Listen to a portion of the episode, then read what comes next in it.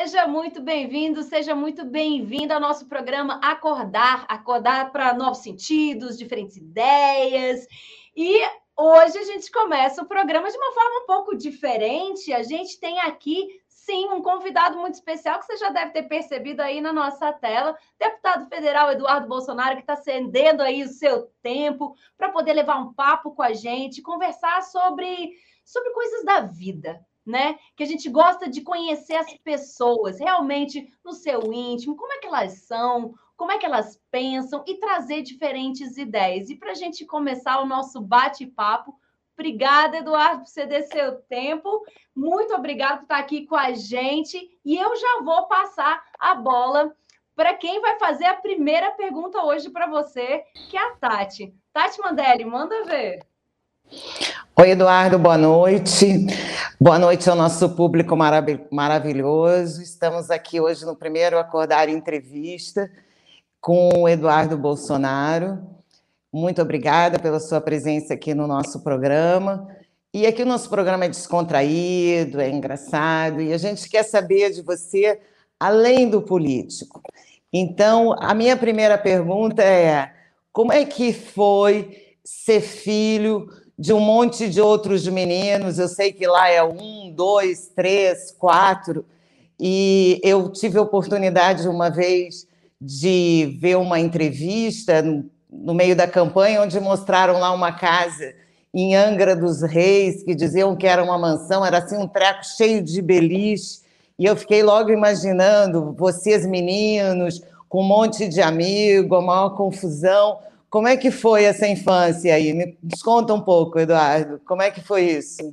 Tati, primeiro eu tenho que dizer que certamente esse vai ser um programa diferente, porque eu nunca vi tanta mulher bonita me entrevistando ainda. Que isso? Sou um privilegiado. Mas, Tati, é, voltando voltando à sua pergunta, né? Eu, eu, sempre brinco falando que a minha mãe ela tem uma vaga guardada no céu, porque a minha mãe, a Rogéria, ela teve três filhos, né? O Flávio, que é o mais velho, de 81, que é o senador, o Carlos, em 82, que é vereador pelo Rio de Janeiro, e eu, que sou de 84, sou deputado federal por São Paulo. Mas pela proximidade, você pode imaginar como é que era a dinâmica da casa, uma dinâmica tranquila, né? As crianças sempre respeitando muito umas às outras, quase que não saía a briga. Então a minha mãe, ela para conseguir botar um pouquinho de ordem em casa, ela tinha um Raider rosa e uma correia, que às vezes ela batia muito na mesa, inclusive, já dava o efeito intimidatório para a gente cessar as nossas brigas. E essa casa aí lá em Angra é, foi dita que era uma mansão, uma matéria inicialmente da Folha de São Paulo, para tentar quebrar com aquela imagem de que Jair Bolsonaro é uma pessoa simples, né? Ou que seja um político honesto, porque olha, político, mansão, Angra dos Reis, talvez isso daí pegasse mal junto à maioria da população.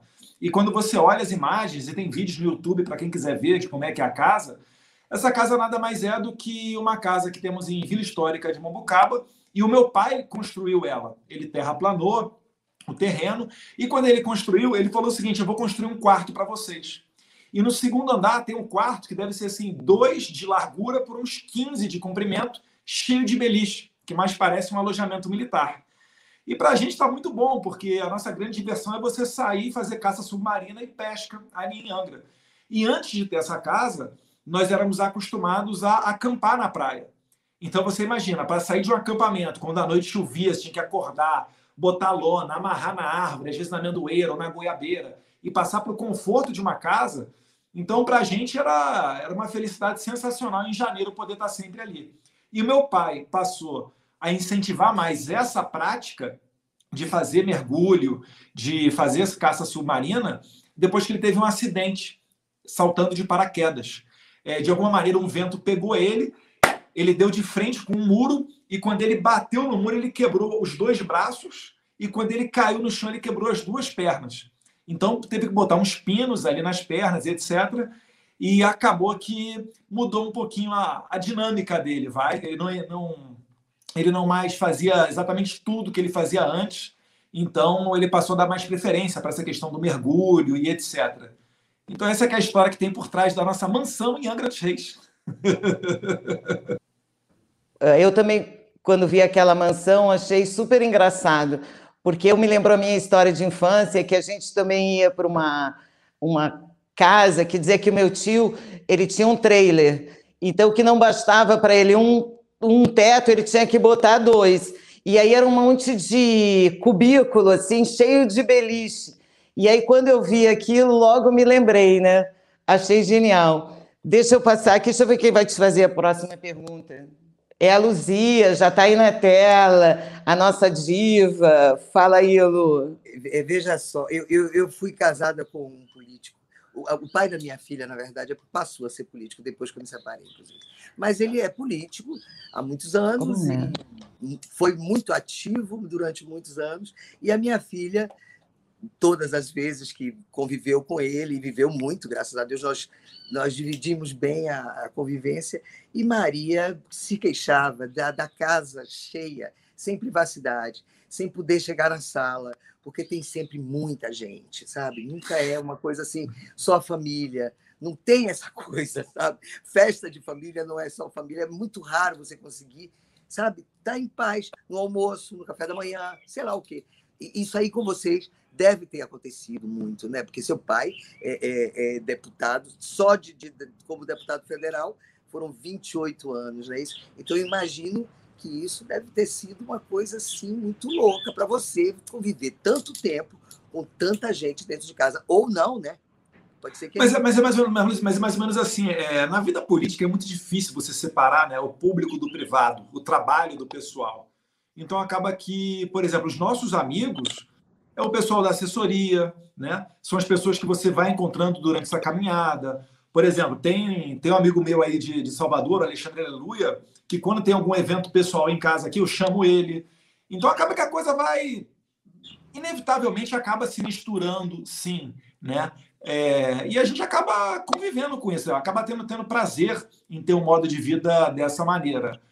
É, agora, a minha esposa, às vezes, sim, ela quer um, um momento de mais privacidade, etc. Eu consigo separar aqui um, um pouquinho da nossa, da nossa rotina para ter esses momentos mais, mais nossos, né? Agora, o presidente Bolsonaro é um pouco mais complicado, porque as demandas e, e o número de pessoas que quer falar com o presidente, assim, é, é quase que o Brasil inteiro querendo levar alguma coisa ou para agradecer a ele, ou algum problema para ele solucionar, alguma questão para algum ministro.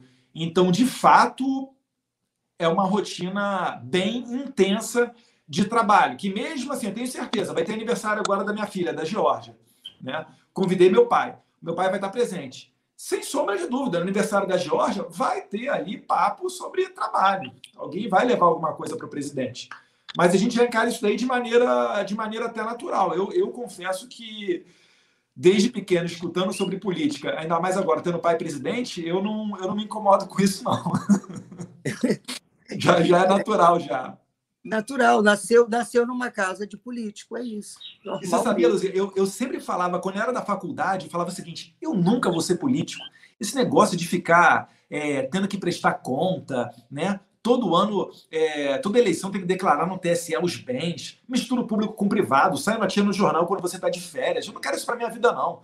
Eu pensava, vou fazer um concurso público, vou entrar ali na carreira da PF ou do Ministério Público, né, que eu gosto. E, e é engraçado que às vezes a gente planeja muito o futuro e, e você se, se depara com, com situações que você nunca imaginava anteriormente. E hoje em dia eu digo até que eu gosto da vida política, eu gosto do ofício de deputado federal. Mas no passado eu dizia que eu nunca entraria na política, né? Olha, então não foi vocacionado, não. Foi uma coisa que surgiu surgiu ao longo da, da vida. Sim. Né? Dizer, eu digo até que conforme foi. Eu quero ser político. Não.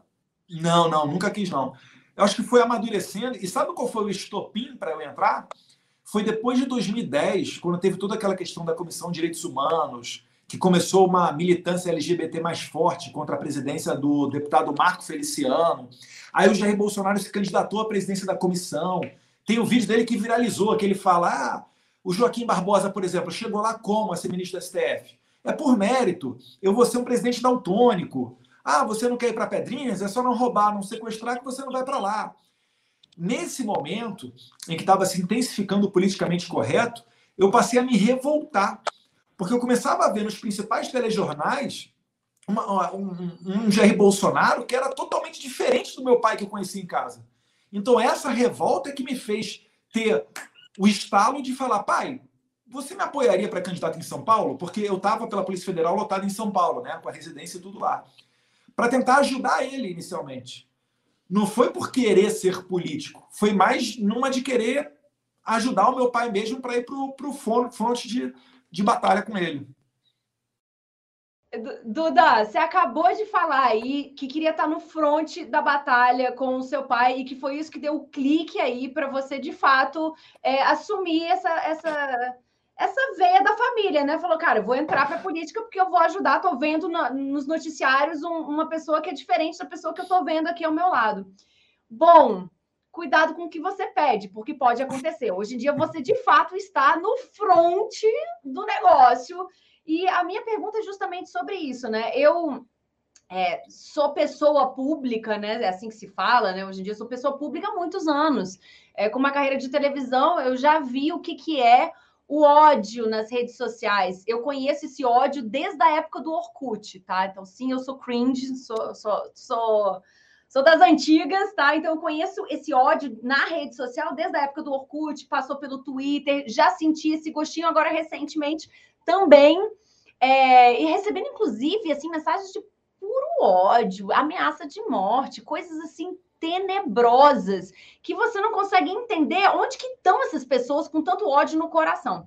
Você vive isso todo santo dia da sua vida desde que você tomou essa essa essa decisão. Como é que você lida com isso? Como, como é que é para você? primeiro, é, o que que acontece? Tem, você tem que separar um pouquinho é, eu sou eu sou um ator político, eu tenho que saber quem eu sou nessa posição no jogo.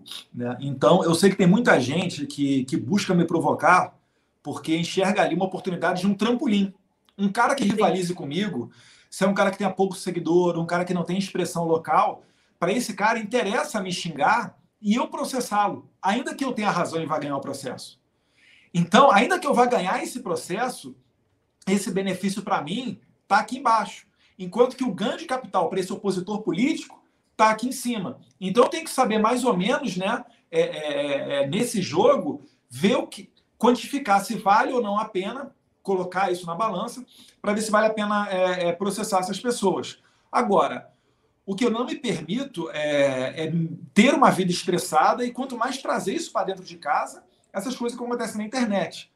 Quando um cara chega para mim e me xinga de qualquer coisa que chega, é que seja, é, a primeira coisa que eu imagino é o bêbado da rua. Quando a gente vai comprar pão, às vezes aí no bairro de casa, é sério, é sério. Quando você vai comprar pão, às vezes lá do outro lado da rua chega lá um bêbado, é, seu careca, não sei o quê, corno, e xinga, xinga, xinga. O que, que você faz nessa situação? Você olha, você fica até com pena do cara, né? Olha só que pobrezinho, cara. O cara bêbado, sabe? Não tem onde cair morto. Poxa, coitado, leva uma vida miserável. E toca a vida, você não se deixa ah, vou ficar triste, cabisbaixo. Se, se eu me colocar cabisbaixo e triste pela quantidade de pessoas que vêm comentar nas minhas redes sociais coisas negativas, eu vou estar justamente. Eles vão estar atingindo o objetivo deles. Eu vou estar dando de bandeja para eles o objetivo que eles querem. Então eu faço justamente o contrário. O que eu faço muito é bloquear na rede social, né? O cara que xinga, etc. Eu vou lá, dou uma bloqueada, porque eu mesmo é que, é que leio e respondo os comentários. Agora, eu não me permito me estressar, né? E segundo, quando vale a pena, eu acho que é uma situação que, que convém, aí eu, eu movo um processo. Eu tenho aí um, cerca de uns 10 processos, já ganhei uns 20 mil do PC Siqueira, está em última instância para começar a, a execução. Enfim, uns outros processos. A minha esposa também já foi vítima de uma reportagem da revista Época, porque ela é psicóloga, né? E ela fazia atendimento virtual. Para não fazer o atendimento presencial, que eu já achava que seria um risco muito grande, ela fazia atendimento virtual. E um jornalista se passou por uma pessoa que necessitava de ajuda, fez cinco sessões com ela. Quando acabaram as sessões, ele virou para ela e falou: Então, sabe o que, é? É que eu sou jornalista, vou publicar tudo amanhã na revista Época. Você quer dizer alguma coisa? E ela respondeu: Não, eu não falo com jornalista. Eu até oriento a ela a não, a não dar trela para jornalista, né? E, enfim, ela jogou uma faculdade toda fora, porque ela não trabalha mais com psicologia. Hoje em dia, ela trabalha na rede social, né? Virou digital influencer. É, e ganhou, acredite se quiser, ganhou 20 mil na primeira instância, porque quem julgou era uma juíza mulher, e na segunda instância foi reduzido para 10 mil reais. Acredite se quiser. Isso não deve dar umas três ou quatro mensalidades da faculdade dela. Mas é, são ossos da vida, né? Vamos embora. A gente sabe que nem toda batalha dá para ganhar eu fico impressionada com a ética, né? Com, com, com que, que, ética que, que a pessoa Sim. vai trabalhar todo santo dia, né? Tipo, oi, onde que aprendeu a fazer isso, gente? Pelo amor de Deus. A juíza, ela só deu ganho de causa para minha esposa, para Heloísa, porque a época fez uso da imagem dela sem autorização, tá? Porque além disso, não foi visto nenhuma violação. Tá tudo dentro não. dos conformes. Ah. Ela é nora do presidente da República, então ela é pessoa pública, tem que estar tá sujeita a isso mesmo. Eu fico meu Deus do céu, né? Mas vamos embora, não dá nada não. É, Fafá, isso tem a ver com a sua pergunta, hein, Fafá? É verdade, é verdade. Eduardo, me diga uma coisa, como você muito bem colocou, você é um ator político, e nesse palco dessa, de, dessa política, você é um livro aberto, precisa ser, né, como um homem público, um livro aberto, mas será que às vezes você não se sente assim como um livro aberto mal interpretado? E eu também tenho muita curiosidade para entender o que, que você faz para refrescar sua cabeça, assim, qual é a sua receita pessoal de saúde? É, quem é Eduardo, fora desse front, fora desse hater, o que é que te revigora? É lendo alguma coisa, é assistindo, é ouvindo? Por onde é que se encaminha sua natureza para se descansar, digamos assim? Olha, Fafá, o que eu mais gosto de fazer é surfar. Só que acontece, quando meu pai, quando meu pai foi eleito presidente, tanto eu quanto o Flávio, que, que trabalhamos aqui no Congresso, aqui em Brasília, nós nos mudamos com tudo aqui para Brasília. Então você pode perceber que meu nível de surf já começou a, a reduzir a minha frequência na praia. Mas eu também gosto de correr, gosto de, de atirar, é o que eu gosto de fazer. E também gosto de fazer, sabe o quê? A fazer de casa. Quem segue, quem segue a minha esposa no Instagram, a Heloísa, ela, ela compartilha muito esse lado mais pessoal. Então, para esse final de semana, eu tava. Tem um terreno baldio aqui no fundo, eu estava dando uma capinada, estava remexendo ali no quarto dos fundos, que eu transformei um quarto para prancha de surf, para mala, para coisa que a gente usa pouco, né? É prender coisa na parede, botar luminária, arrastar sofá, tirar lixo de casa, lavar louça. Eu dou conta, às vezes, não sempre, mas às vezes, final de semana, essa, essas tarefas ficam comigo aqui, né? Maravilha. Entra na gastronomia ou fica na parte de capinagem, marcenaria, carpintaria? Se aventura pela cozinha? Eu aventuro, eu aventuro assim. A Heloísa, quando estava grávida, eu fazia, eu fazia às vezes uma comida, fazia uma graça. Hoje em dia eu faço muita graça, é mais no churrasco. Né? A Heloísa, inclusive, que é, que é, gaúcha, ela me, elogia, ela me elogia muito, fala que o meu churrasco está no nível gaúcho. Mas é, ultimamente ah, de pouco tempo para cá, tem algumas pessoas que nos ajudam aqui em casa, então essa parte da comida eu deixei um pouco mais de lado. Mas quando é alguma coisa mais braçal, é comigo mesmo. Então, montar armário, é, capinar, enfim, essas coisas aí. E é bom, sabe por quê, Fafá? Porque tem algumas coisas que eu acho que o homem tem que fazer, sabe? A gente fala brincando, às vezes, tirar o lixo, matar a barata, mas eu acho que é muito por aí mesmo, né? Não pode ser a mulher que vai fazer isso daí. Eu acho que faz parte ainda da um pouquinho da natureza do homem. Isso faz você espairecer também. Quando eu estou lá limpando o terreno, montando a mesa, eu não estou nas redes sociais, eu estou pensando em outras coisas, eu estou espairecendo. Então, ainda que seja longe do mar, é um pouquinho do que eu faço aqui de, de higiene mental, sim. Com certeza. E manter a prancha perto é um amuleto para que o mar não se divorcie de você nunca. Acredito Com certeza. Acredito não, você vai, nisso. Você vai no meu cantinho do churrasco ali, tá cheio de coisa de surf, a prancha da viagem de surf que eu fiz para a Indonésia, que é um lugar que eu adoro. Né? Tem um campeonatinho do pessoal lá do Rio de Janeiro, com fraternização de final de ano, que eu já ganhei uma vez o primeiro lugar, umas três vezes eu fiquei em terceiro lugar. O meu troféuzinho tá lá na parte do churrasco. Não esqueço, não. Não, não, não dá para deixar de ser surfista, não. É bom demais. Maravilha. Ótima receita, pessoal de saúde, Eduardo. Que aí, sua saúde te acompanha aí. Continue em movimento. Acredito que esse Obrigado. tipo de movimento dá saúde para a gente, com certeza. Fazer o que a gente tem prazer de fazer, né? Não é, Beth? Chegue mais aqui para satisfazer a sua curiosidade, fazer uma pergunta aqui para Eduardo. Obrigada, então, Eduardo. Obrigado, Fafá. Então, Eduardo, boa noite. Maravilha estar aqui com a gente. Então, eu te conheço muito, né? Te assisto seguidamente nas lives, nas, nas conversas. Então, traz uma, uma fisionomia muito próxima, muito conhecida, muito. Enfim. Uh, então, eu queria te perguntar como é que tu consegues administrar com o tempo, com tudo isso? Com essa vida agitada, com a família, agora com o nenê, com o pai presidente, com muitas demandas de todos os lados, batidas de todos os lados. Como é que consegue viver essa vida enlouquecida? Beth, é, eu procuro me organizar fazendo, fazendo uma agenda, é, tentando dar meio que uma, uma, uma profissionalizada, né? Porque o, as demandas elas chegam num volume muito maior do que você consegue atender.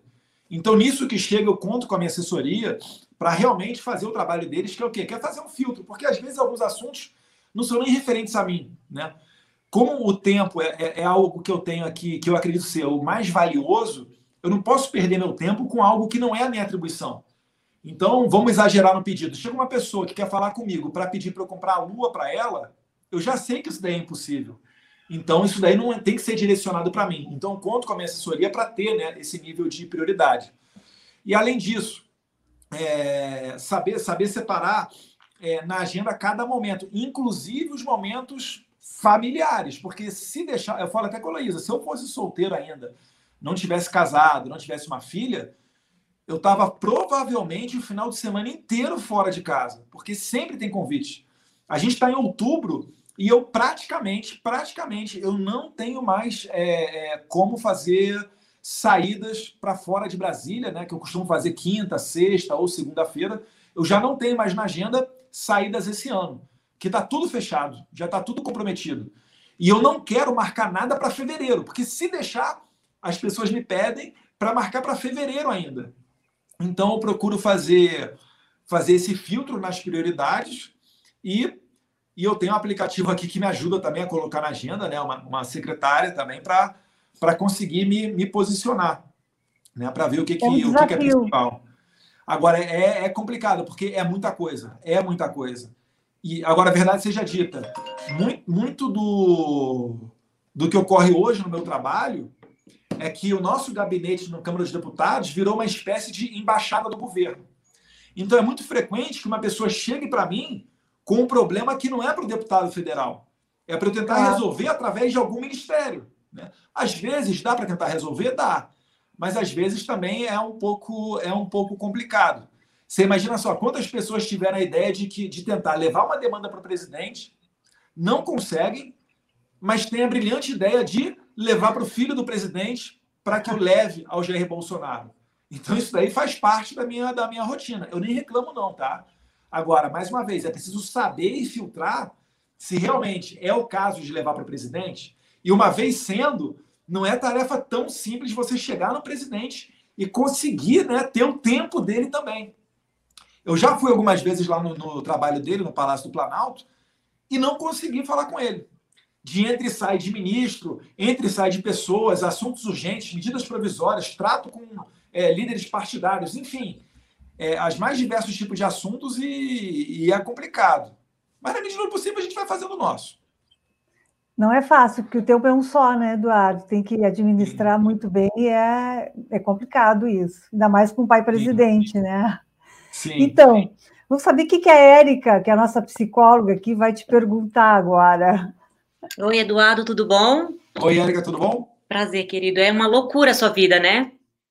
É complicadinha. Mas é normal, Érica, eu não reclamo, não. É igual a vida de todo, todo mundo que trabalha tem os seus momentos de, de atribular. Eu não reclamo, não. Eu fico pensando só o seguinte: tem gente que ainda acorda de madrugada, pega ônibus lotado. Então, assim, pelo menos o meu, como político, eu sei que eu tenho algumas benesses, o meu salário está garantido no final do mês, né? Eu vou trabalho de carro, eu vou sentadinho. Então, eu sempre procuro olhar pelo aspecto positivo. E me conta uma coisa, é... Como que você faz para você se reconectar com você mesmo, com o Eduardo, essência lá, com o que você ama fazer, com o que você, o que realmente te, te, te dá muito prazer, assim, prazer de, de estar vivo nesse corpo de ser humano. Como que é essa conexão para você? Érica, é, durante as férias, eu gosto muito de, como eu falei, eu gosto muito de surfar. E nessa parte é que você faz essa, essa higiene mental. Né? Você tem que valorizar, porque o ócio, ele também tem uma parte né, do, na, na, nossa vida que é importante. Então, quando você está lá fora na água, quando ninguém tem acesso a você, você está só olhando para o mar, etc., é, uma, é um momento que eu utilizo para higiene mental, sem sombra de dúvidas. Então, isso acaba me fazendo relaxar. Isso abre o caminho para outros tipos de pensamento. Então, acho que é o momento aí que, que eu faço mais essa parte da, da, higiene, da higiene mental. É por isso que eu não consigo me desvencilhar do surf. Eu posso ficar até um, dois meses, três meses sem surfar, mas eu nunca deixo né, de, de fazer esse, esse esporte. Assim como outras pessoas adoram correr sem fone de ouvido para conseguir ouvir a passada, pensar na vida, cada um na sua praia. Mas você tem que ter um momento desse. Porque realmente, se você só trabalhar, você vai acabar se estressando. É quase, é quase que, que inevitável. Por mais que você tenha prazer no trabalho, eu tenho prazer no meu trabalho. Mas se eu ficar todo momento aqui no celular, mexendo, e se eu abrir o celular agora, eu tenho um zilhão de demandas para dar conta, se eu ficar só aqui, eu não vou ter tempo para minha filha, eu não vou ter tempo para organizar aqui uma viagem é, saudável com a minha família de final de ano, para de repente pegar essa praia e ter mais um tempinho para namorar com a minha esposa, para dar, dar um tempinho para minha filha. Então acho que é mais ou menos, é mais ou menos por aí o meu, a minha válvula de escape, Érica. E você consegue para você é, é, muito difícil estar presente nesses momentos? Não, não. O que eu faço é, é como eu falei, é reservar a minha agenda. A minha agenda que ela tem espaço reservado que quem manda é a senhora Heloísa Bolsonaro. e aí de mim se não tivesse espaço reservado. então é, é, eu falo eu falo brincando, mas é, é muito positivo, né? Eu não enxergo hoje em dia mais ser aquele, aquele Eduardo com, com 20 e poucos anos de idade, sabe? Que saía, que viajava para todo quanto é lugar, inclusive final de semana. Não. Hoje em dia eu levo uma vida mais sossegada, né? Sou baseado aqui em Brasília. E final de semana, pelo menos, né? Tem que ser com a família.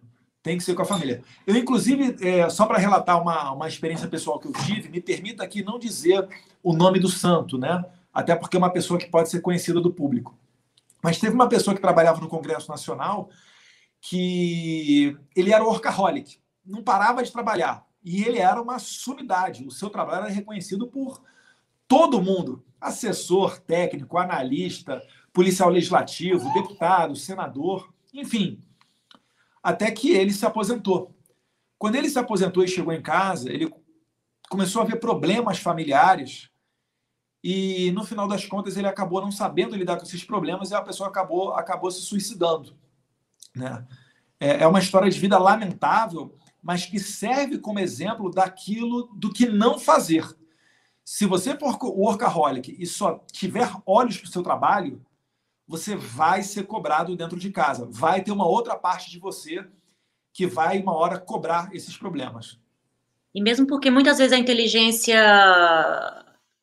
habilidade profissional não tem nada a ver com a inteligência emocional da pessoa, né, Eduardo? E inteligência emocional é um outro assunto, né, que a pessoa precisa estar conectada com ela mesma e se entendendo e, enfim. Sim, com certeza. Pode parecer meio clichê, pode parecer meio um papo cabeça, mas é bem por aí mesmo. Eu acredito, eu acredito muito, muito nisso daí. Você tem que saber separar as coisas para não acabar nem, nem tão ao céu, nem tão ao mar, né? Você não pode ter olhos só para a família a ponto de deixar de lado o trabalho, que você vai ter um problema profissional, né? Uhum. E depois vai se reverberar dentro de casa. E nem também o contrário, né? Tá só trabalhando e esquecendo da família, porque vai ter problema que vai reverberar, acabar reverberando no trabalho. Essa dança linda que a gente precisa aprender a dançar, né? Enquanto a gente está é. aqui como ser humano. Não é fácil, não, é fácil, não né? É o nosso desafio, que, né? É por isso que em casa eu tenho a minha psicóloga aqui, tá vendo? para te apoiar e te amar. É maravilhoso. Obrigada, querido. Obrigado. Eu estava ouvindo, eu estava ouvindo, eu estava ouvindo vozinha de neném, que está aí dentro do tá, mesmo quarto que você. Eu estava ouvindo, ela estava assim. Amor, eu estava só ouvindo. Traz ela aqui. E ela, e ela, Dani, ela gosta de aparecer. Você vai ver só. Eu, eu amo essa menina. Eu amo essa menina, essa coisinha fofa. Toda sorridente. Redes, toda sorridente nas redes sociais. Vamos ver como é que ela tá hoje aqui, bebê? Ai, que gostosura! Beijo, Dá tchau Luísa. pra tia Daniela. Tchau. Dá Oi, tchau. amor. Oi, tchau. amor. Tchauzinho. Ela já sabe dar tchauzinho. Gracinha. Quantos anos Gente. você vai fazer? Quantos anos você vai fazer? Ou vai bater palma? Tá Sua linda. Gente, mas é isso, é isso que dá equilíbrio. Então, ó, enquanto você dá um cheirinho nela, porque é ela que dá o valor, o sentido, é muito né? Bom, família, né? eu acho que é muito bom, é o que dá valor, é o que dá sentido aí na nossa vida. A gente também tem que dar valor ao que nos traz aqui para esse bate-papo tão gostoso. Então, só um segundinho que a gente volta já já, hora da Tideli. A Tideli é sobreviver ao ar Poder fabricar móveis e acessórios para essa indústria, que é a indústria, de certa forma, do lazer, poder lidar com o lado onde as pessoas estão dando o seu melhor. As pessoas são a nossa base, então nós não podemos negar essa relação. Todos por um igual, não tem diferença entre cargos, todos são tratados da mesma forma que na Tidel. Quando você coloca as mãos de fato, se não tiver o amor, as máquinas são só auxiliares. As pessoas realmente não têm dimensão de quantas pessoas e por quantas mãos esses móveis passam para chegar até ela. E é, está aí justamente a magia. A Tideli tem uma, tem uma gama de produtos que são orgânicos. E esse não é nosso desafio de hoje, é nosso desafio nos últimos 30 anos, foi ter um produto industrializado completamente customizado.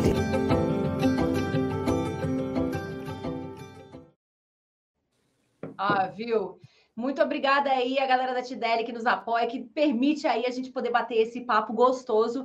E aí eu vou ter que chamar a Tati, porque você já estava com o neném no colo, aí Luz, eu vi que ela surgiu aí e eu sei que a pergunta da Tati é um pouco sobre esse assunto. É, eu gosto muito de ver esse documentário da Tideli.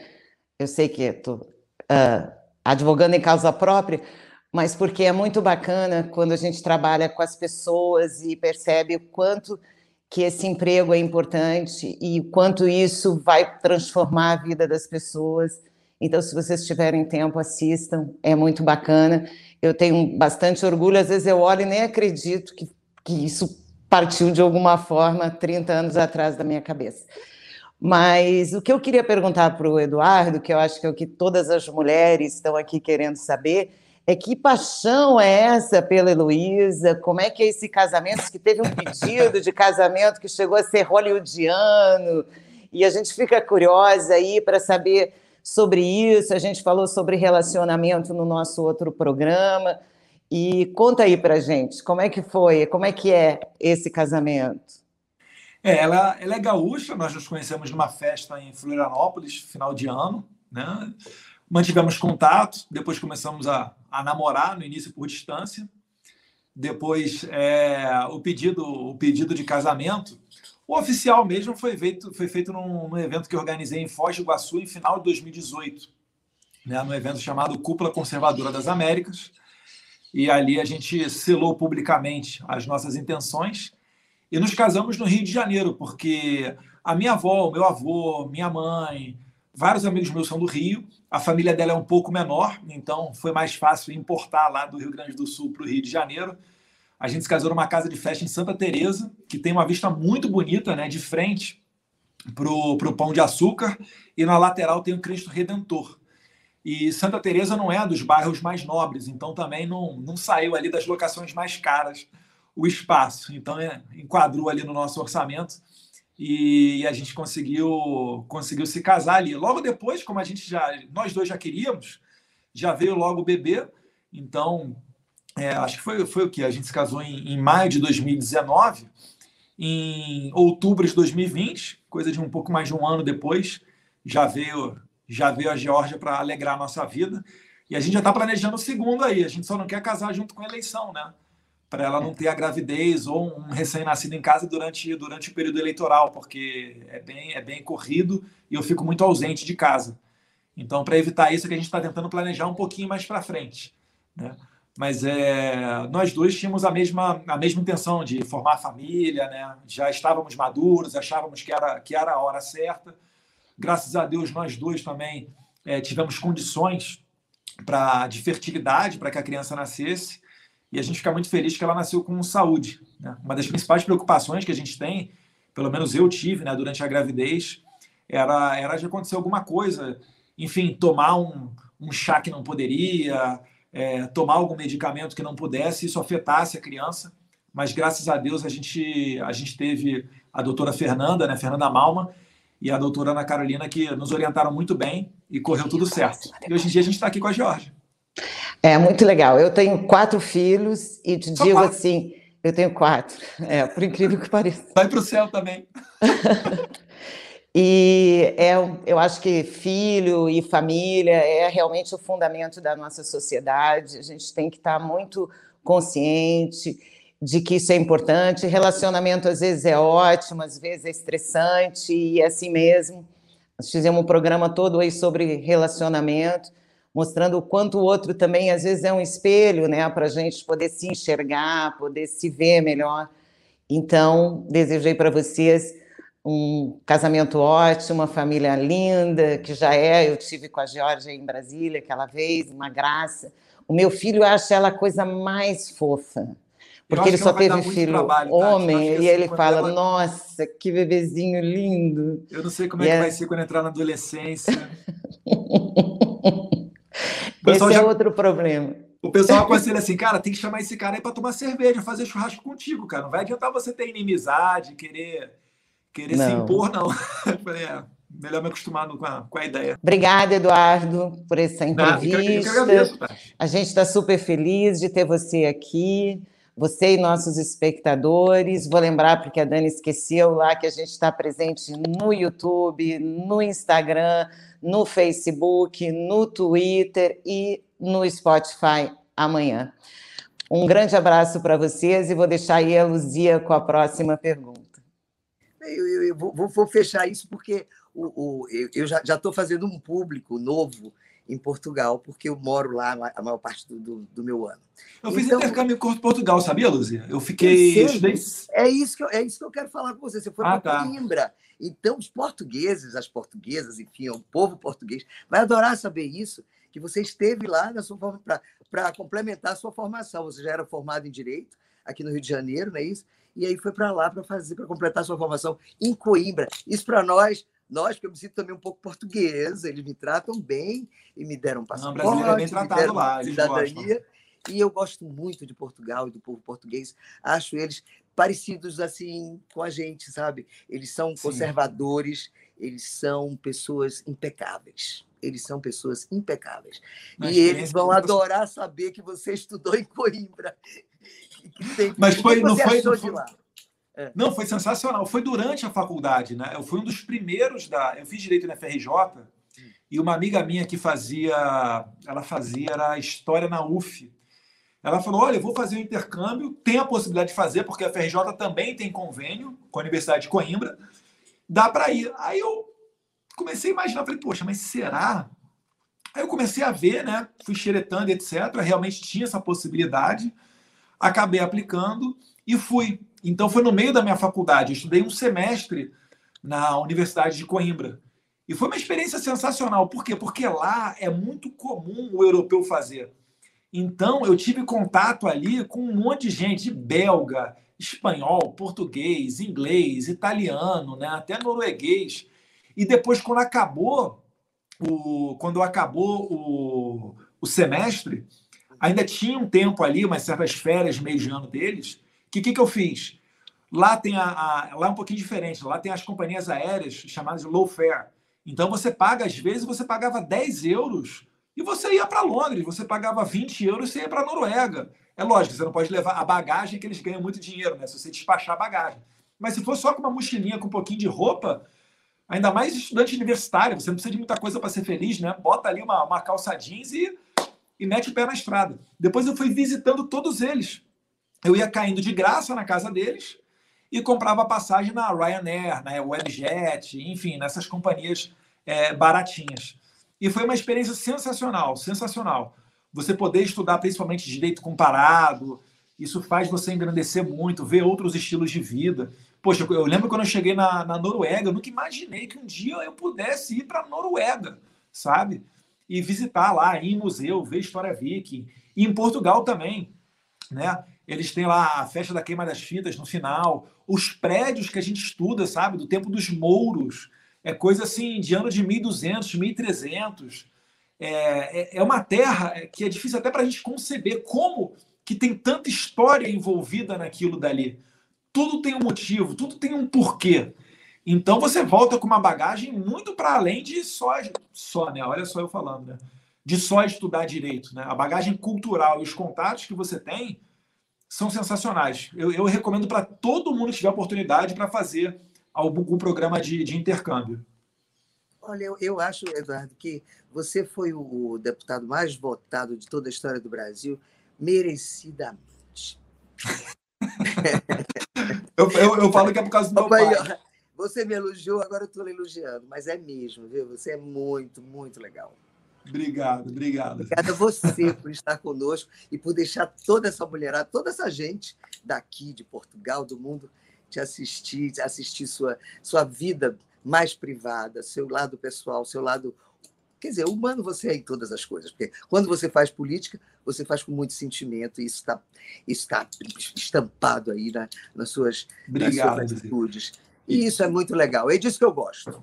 E, ó, Zé, ó, eu estou planejando aqui em dezembro, se confirmar uma ida a Salvador, eu quero ver se eu levo a Heloísa para final de semana, tá aí onde você tá, aí na Praia, na do, Praia Forte. do Forte. Eu, eu já fui uma vez aqui. e é bom demais. Aí, bom dá demais. Um prazer. Olha, meu marido é dono de um restaurante em Portugal.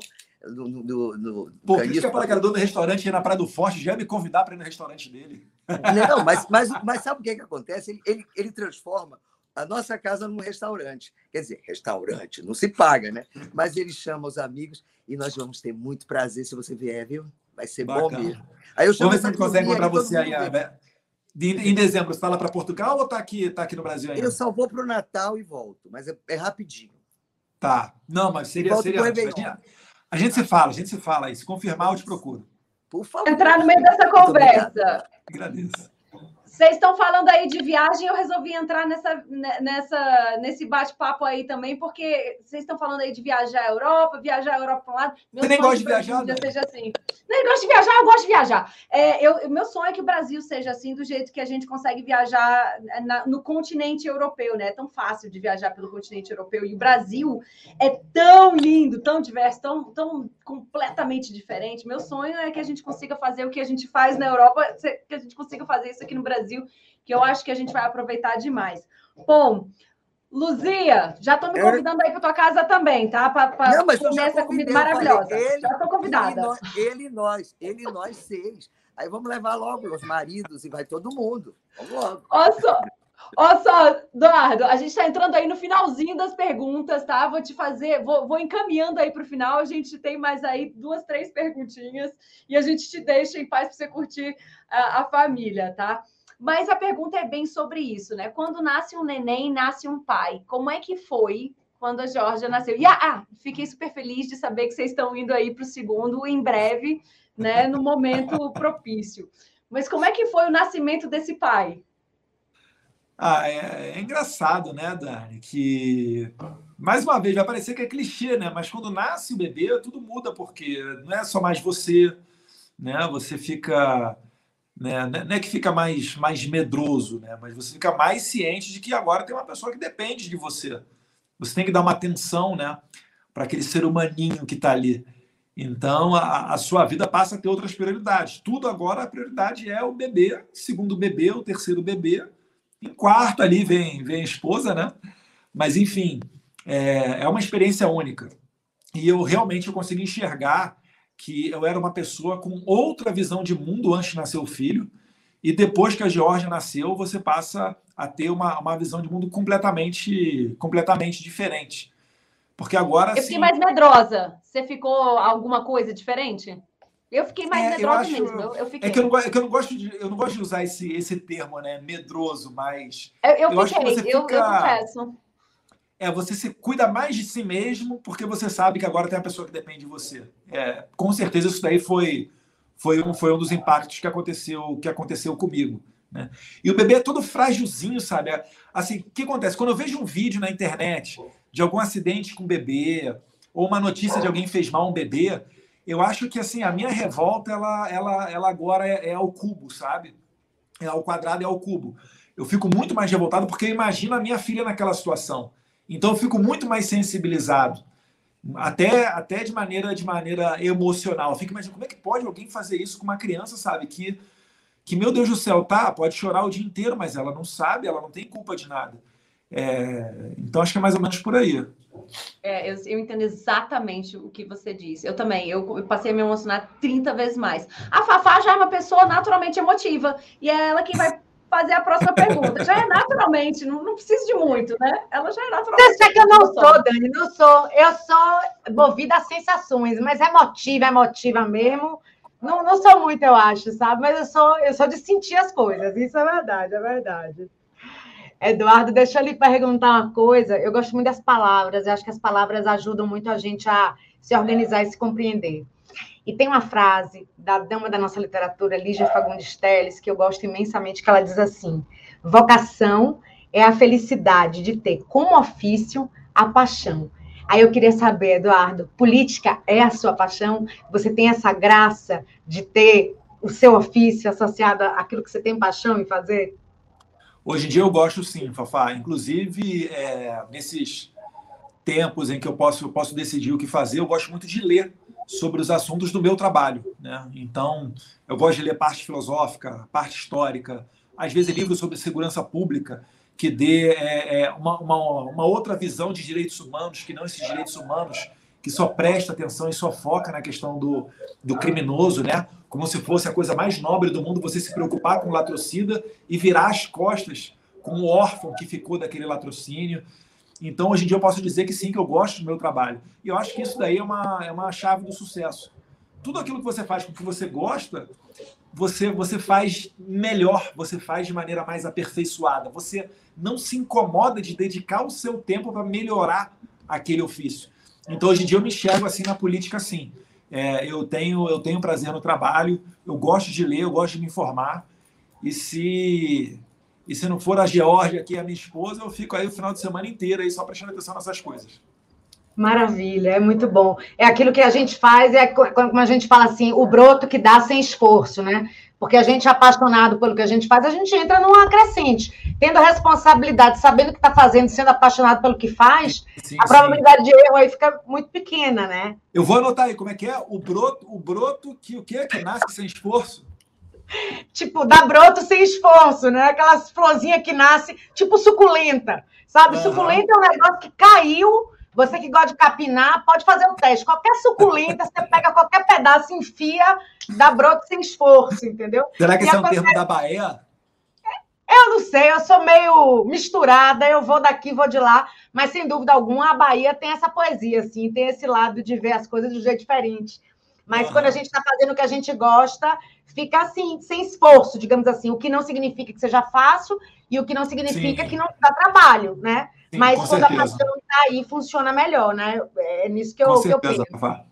Muito bem. Obrigada, viu, Eduardo, por seu tempo e por estar aqui respondendo às nossas curiosidades, viu? Deus abençoe aí você e sua família. Beth, chegue mais aqui para a roda. Então, estou só ouvindo essa conversa animada, deliciosa aí. Mas então, Eduardo, sabe que o nosso programa, ele é o. Aliás, todas nós somos conservadoras, sabes disso. E uh, eu queria saber, nós temos a intenção de passar um pouco de conservadorismo para as pessoas, para expor mais esse tema um pouco. Na verdade, toda a maioria das pessoas são conservadoras e nem sabem que são, né? Então, eu queria saber se tu tem alguma mensagem para deixar para as nossas, as nossas uh, ouvintes, né? se sobre conservadorismo, como é que tu vê isso? Como é que tu vê o conservadorismo? Mas como é que tu pensa num Brasil para a Geórgia? O que, que tu imaginas desse Brasil para a Geórgia? Qual a tua expectativa? Eu acho que a gente está num, numa onda conservadora que ela não vai acabar na próxima eleição. Né? Algumas pessoas até apostam dizendo que, olha, Eduardo, o que aconteceu em 2018 jamais vai se repetir no Brasil. E eu discordo pelo simples fato de que o brasileiro está tendo maior participação na política. Hoje em dia, segue sendo comum que o brasileiro saiba mais nomes de ministros do STF do que titulares da seleção brasileira. E isso não tem como voltar atrás, né? para usar uma palavra da moda, não tem como você desver, né? Igual a Folha utilizou outro dia o termo despiorar, né? o governo despiora a economia. Mas é. Então, o futuro para a Geórgia, que eu imagino, é um futuro de mais respeito à família, é um futuro de menor intervenção do Estado, né? Uma, é, um governo que não dite para nós qual a, a, conduta e o modo de vida que nós tenhamos que adotar, mas sim o contrário, né? Que, que o indivíduo tenha mais liberdade. Eu acho que esse é o futuro que eu imagino que eu imagino para a Geórgia. E o conservadorismo, né, em linhas gerais, é, o que, que a gente quer? A gente é saber é, valorizar os acertos do passado e reformar os detalhes nos quais a gente não está de acordo. Enquanto que os nossos antagônicos, e aí pode-se dizer os socialistas, o pessoal mais revolucionário, eles querem criar do zero. Eu estava esses dias assistindo uma, uma entrevista e eu vejo o que falam os nossos opositores políticos, mas de um, um, um, presidente de um partido de esquerda, em que ele falava o seguinte: o Brasil não tem que seguir o caminho nem da Argentina e nem dos Estados Unidos. O Brasil tem que seguir um caminho próprio. Ora, isso daí é, é o máximo da ignorância. É você menosprezar todas as tentativas e erros que ocorreram em outros países no passado. Para que, que a gente vai repetir a fórmula de insucesso dos países comunistas que conseguiram levar a igualdade do seu povo, sim, mas a igualdade na pobreza? Então, o que, que nós buscamos? Nós buscamos é aproveitar essas tentativas e erros em nosso benefício. O presidente Bolsonaro ele fala muito uma frase do, do falecido Roberto Campos, é, que é avô do Roberto Campos Neto, né, que é atual presidente do Banco Central, em que ele dizia o seguinte: o inteligente ele aprende com o erro dos outros, né? O burro ele aprende com os próprios erros e o idiota não aprende nunca. Eu acho que é mais ou menos por aí. Ser conservador é aprender com os erros e tentar melhorar e não querer colocar a casa abaixo e botar uma casa né, partindo do zero, sempre. Né? Sempre achando que o que ele imagina para a vida das pessoas é melhor para todo mundo. É muito comum você pegar o pessoal da esquerda e, para citar um caso concreto, passaporte da vacina. O cara acha, a autoridade, ela acha que a vacina é bom para todo mundo e quer obrigar todo mundo a tomar vacina. Só que, na verdade, ele não vai querer se responsabilizar se alguém tomar uma vacina, os quais os estudos não estão concluídos sobre a sua eficácia, os seus efeitos colaterais, ele não vai querer se responsabilizar caso a pessoa morra, caso tenha trombose, caso tenha algum problema de saúde. Então, por que não permitir que as pessoas tenham liberdade para escolher o que é melhor para elas? Quem é o Estado para dizer a nós o que nós devemos fazer? Se o Estado existe justamente porque nós, o conjunto das pessoas, nos reunimos e criamos essa estrutura administrativa. Então, às vezes, é necessário você voltar a bater nessa tecla dos fundamentos do Estado e lembrar que o, governa, o governante não tem que ditar para nós o que nós devemos fazer, mas é justamente o oposto. Isso é ser conservador. Eduardo, realmente, eu acho que o legado Bolsonaro é ter despertado o Brasil, sabe? Nós acordamos, o Brasil acordou, o Brasil despertou o povo, se deu conta do que estava acontecendo e para onde estava sendo levado. Então, eu vejo muitos movimentos, as pessoas hoje se movimentam já com mais uh, conhecimento e, e, se dando conta do, do que está acontecendo. Mas, Mas repara que a gente bom. ainda está engatinhando. O Brasil é. teve, uma, teve, uma, experiência única, que é o quê? Nós elegemos um presidente conservador sem ter nenhuma estrutura conservadora. A gente não tem universidade conservadora, a gente não tem sindicato conservador. Né? É verdade. Grande imprensa abertamente conservadora, ainda mais antes de 2018, nenhuma. Então falta toda uma estrutura. É por isso que o presidente ele tem tanta dificuldade para governar. Agora, isso aí só vai ser solucionado como? Isso só vai ser solucionado a longo prazo. Porque a gente passou tanto tempo, a gente passou décadas, né, assistindo futebol e novela. Tem o seu, tem o seu espaço, tá? A gente passou décadas negligenciando a política e hoje em dia que a gente acordou, a gente está vendo, né, a gente está pagando o preço por ter não ter feito essa participação ativa desse período atrás. Então, até mudar toda essa estrutura, até colocar nas posições no carro-chave pessoas que pensem mais como um Bolsonaro ou como nós conservadores, isso ainda, ainda vai um tempo. E até lá a gente vai amargar algumas derrotas em algumas batalhas. É bem isso. Muito obrigada, Eduardo. Nada. Eu acho que sempre é bom clarear este assunto para nós. Me veio um pouquinho engasgada aqui. Deve água aí. Estou tomando, estou tomando, mas ainda não, não passou. Mas então a Érica vai concluir aqui o nosso bate-papo, talvez a Dani ainda volte. Sim, e Eduardo, você sabe que o nosso, o nosso programa a gente chamou ele de acordar, porque é isso, né? A gente acredita que é um momento de awakening mesmo, sabe? Mundial. A gente acha que essa crise toda que, que, que o corona trouxe para todo mundo colocou todo mundo muito muito ligado internamente com, com, com a sua essência, né? E com essa, com essa noção de que a gente tem que desaprender algumas coisas para voltar a aprender outras, né? E mais mais fincados também na, na espiritualidade, etc. Para você, como é que é isso? Como que você lida com a sua fé, esse seu momento com Deus, quando aperta, você reza, você ora, você ajoelha? Como é essa conexão para você e como tem sido para você essa reforma interna depois de uma quarentena, depois de um casamento cheio de amor, depois de uma bebê que chegou? Como é que está sendo esse seu processo emocional interno, com fé e, e, e desse novo acordar, despertar? Né?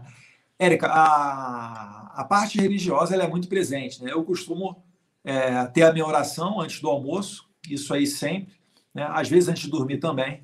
Eu gosto muito de ler. Eu, quando, quando mais jovem, na parte da escola, no primeiro grau, hoje fala assim, ensino fundamental, eu fiz é, quase que todo ele na Escola Batista, Colégio Batista Brasileiro, lá no Rio de Janeiro. E a gente tinha aula de educação religiosa. Em alguns momentos eu cheguei a ganhar um livrinho que tinha o Novo Testamento e Salmos e Provérbios. E acredite se quiser, eu comecei a ler muito, principalmente no banheiro, vou confessar, confessar a vocês aqui. E eu adoro Provérbios, né? Eu é acho demais. que é, é, um livro, é um livro que, que traz muitos ensinamentos, te dá ali algumas dicas de vida que são valiosas. Não à toa foi escrita por, é, por Salomão, né? Aquele que pediu sabedoria, sabedoria a Deus. Então, certamente é um livro que eu gosto. Além disso, a minha mãe, é, a Rogéria, ela também é muito presente na parte da igreja, a parte religiosa.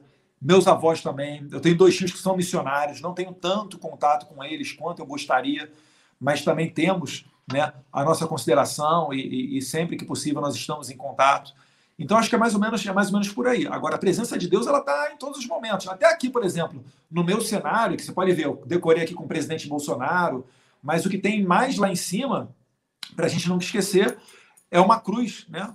para não, não esquecer do sacrifício de quem se foi para a cruz para libertar todos nós dos nossos pecados. Eu fico imaginando né, enviar a minha Geórgia para a cruz é, é para salvar as outras pessoas. Talvez eu não mandasse, né? talvez eu não fosse ter toda essa, essa, essa grandiosidade. Isso daí exprime muito do, do amor de Deus para conosco, para conosco e eu acho que é uma forma da gente não se esquecer, né? De sempre nos pautar, sempre se colocar em lugar do outro, né? lugar do próximo. E eu acho que isso daí vai fazer uma diferença para que todos nós tenhamos uma melhor vida em sociedade, mesmo com aqueles que discordam de nós. E mesmo experienciando agora o que é ser pai, esse amor, ele é fora do comum, né?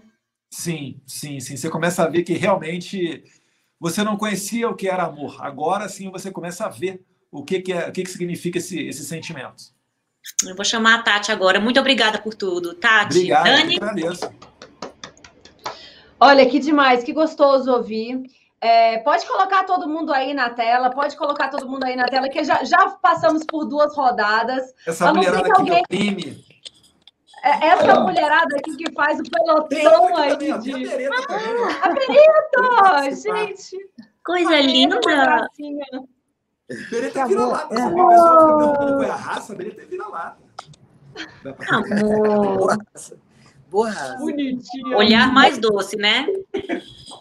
Eduardo, aqui do lado aqui. A gente só tem a agradecer. Muito obrigada. Para quem é, passou aí por um Covid, você tem fôlego suficiente para responder todas as nossas perguntas e ainda conversar muito mais. Então, isso é prova de que você se saiu super bem, foi muito bem. Né? E já está aí em plena recuperação, que delícia. De Não, a, Maris que vem para o bem, né? Com Covid acabou de que derrubar toda a agenda, já tem uma viagem internacional para fazer, mas deu para deu ter um tempinho mais aqui em casa. Agora eu estou pra... recuperado já. Deu para ficar um pouquinho aí em casa. Se a Heloísa estiver aí do seu lado, se a Jorge estiver aí do lado, chama todo mundo para a gente se despedir aí e fechar Heloísa, o nosso Heloísa não, quer, a Heloísa não quer aparecer, não. Acho que ela está sem maquiagem. Ai, Elo, tá então tudo bem. Então, da, próxima vez ela aparece, mas aí a gente fecha com chave de ouro aí, no estilo que a gente gosta, bem família. Fecha com a Jorge. Com essa princesa. Ai, que coisa mais linda! Tá um calor Pronto. danado aqui em Brasília. Uhum. Tá exatamente do jeito que a gente tem que estar, tá, né, Jorge? Assim, assim, peladíssima, né? Para aguentar esse calor. Que delícia! Mas tá Muito bom, eu que agradeço, Dani. É, de fato, foi um bate-papo bem tranquilo. Eu imaginava que eu fosse ser fuzilado por esse monte de mulheres com perguntas capciosas e constrangedoras. Mas que nada, foi super legal, bem bacana. Parabéns pelo programa a todos vocês. A gente que agradece. Obrigada. Um grande Muito beijo. obrigada. Muito bom. Obrigada, gente. Obrigado. Obrigada, Eduardo. Obrigada, Eduardo. Tchau. Tchau, Tchau, tchau. Linda Beijo, a, até a- a Geórgia. Tchau, Georgia.